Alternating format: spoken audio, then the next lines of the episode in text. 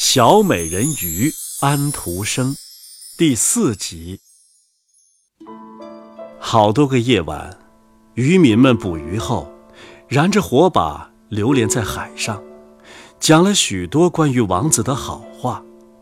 他很高兴，在他半死的被波涛逐击的时候，救了他的生命。他想着，他的头是多么近的依偎在他的胸脯上。他又是多么深情地亲吻了她。对于这些，他一点儿也不知道，连做梦也想不到他。他越来越喜欢人类了，越来越盼望他能上岸到他们中间去。他们的世界在他看来比他的大得多。他们可以乘船掠过大海，爬上耸入云端的高山。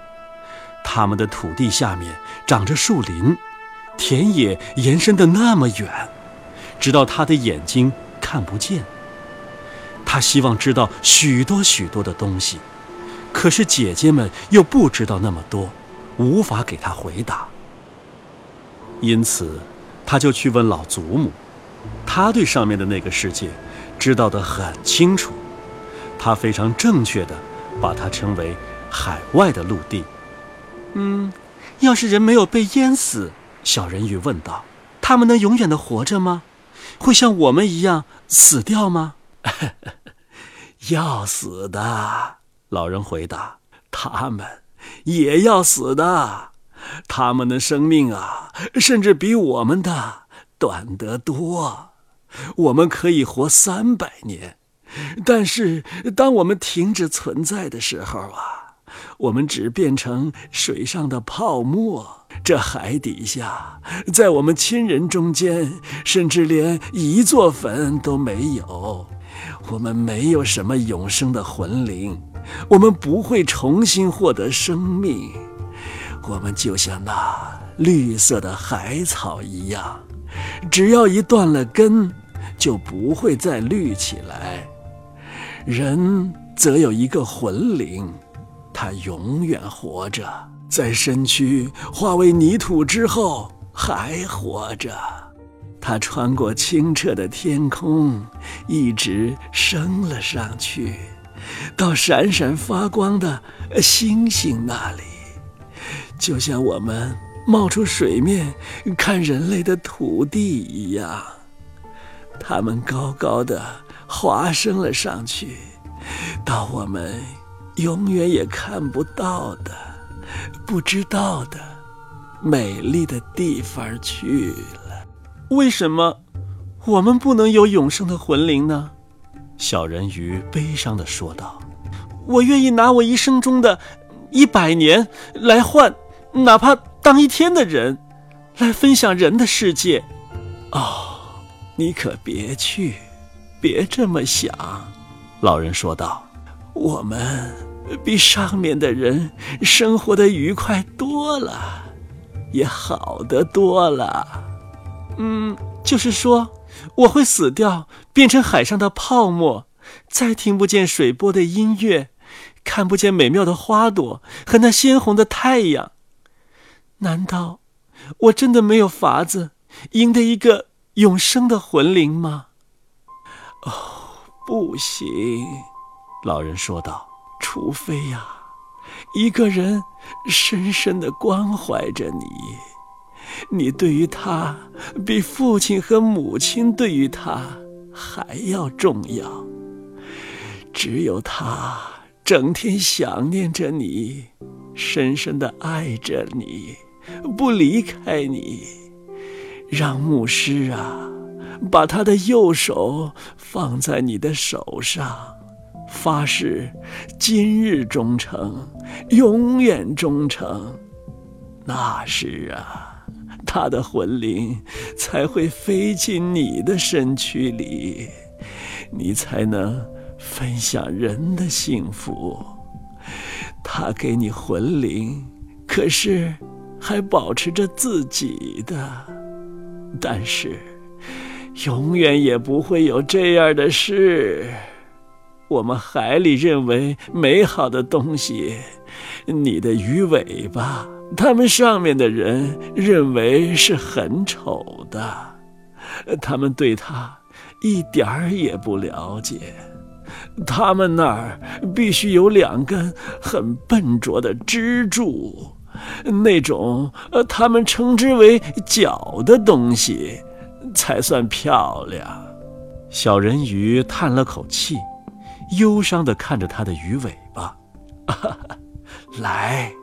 高兴起来，老人说道：“我们有三百年生活的时间，有我们蹦蹦跳跳，我们的时间够充分的了。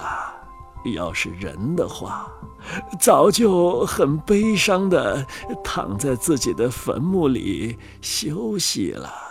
哦，今天晚上我们有皇家舞会。”那也是地面上从来没有过的富丽堂皇的场面。跳舞厅是由厚厚的却极为光滑的玻璃建成的，好几百个巨型棒，有的是玫瑰红的，有的是草绿的，排成队站在两边，拿着发蓝光的燃烧的火把，把整个大厅照得通亮，亮光穿出了墙。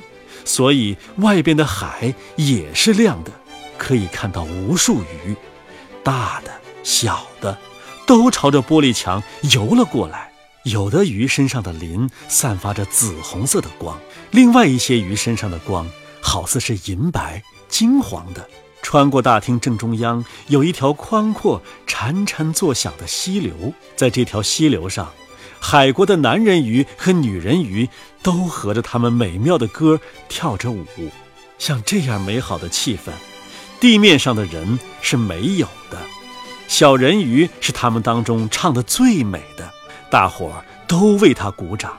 在很短的一段时间里，他内心充满了喜悦，因为他知道，他有着世上以及海里最美的声音。但是很快。他又想到了上面的那个世界，他忘不掉那位漂亮的王子，也忘不掉不能像他那样拥有一个永恒的魂灵，因此，他偷偷地走出了父亲的宫殿。大家在里面欢歌快舞，他则忧伤地坐在他的小花园里。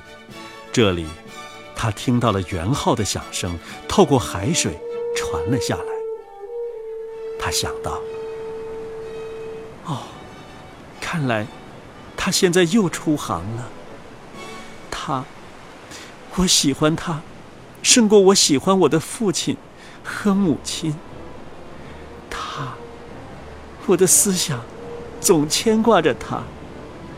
在他的手中，我愿意放上我一生的幸福。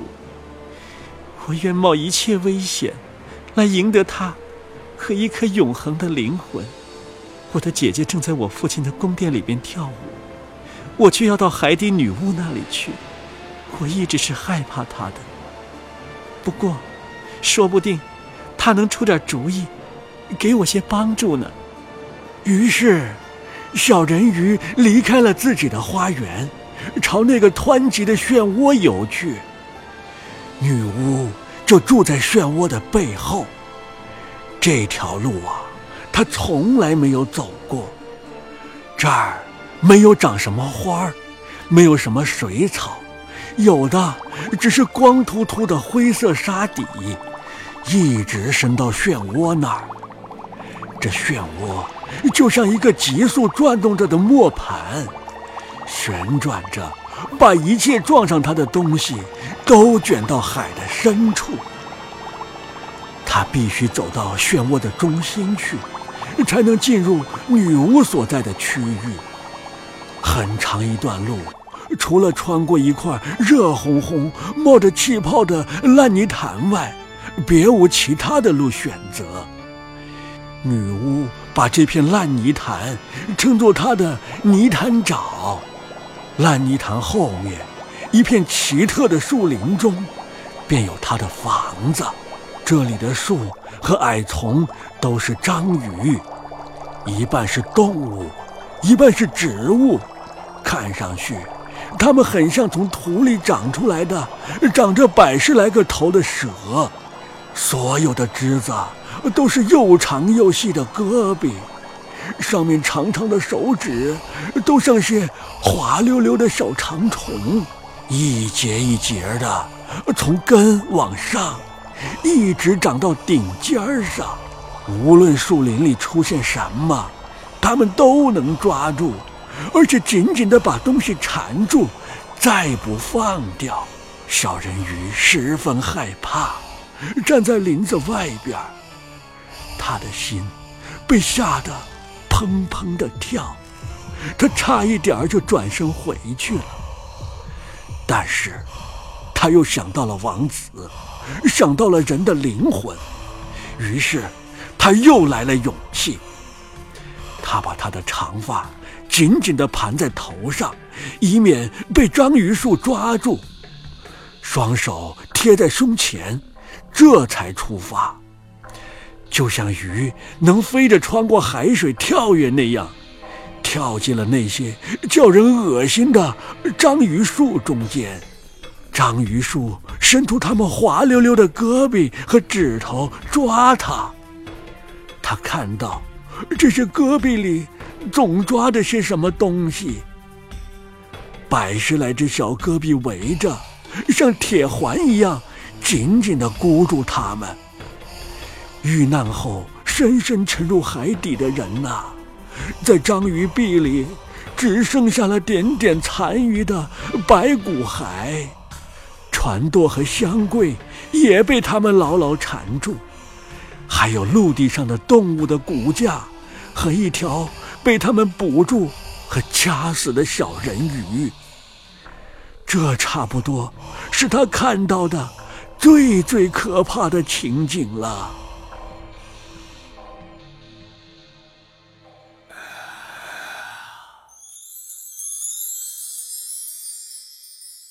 小美人鱼安徒生，第四集。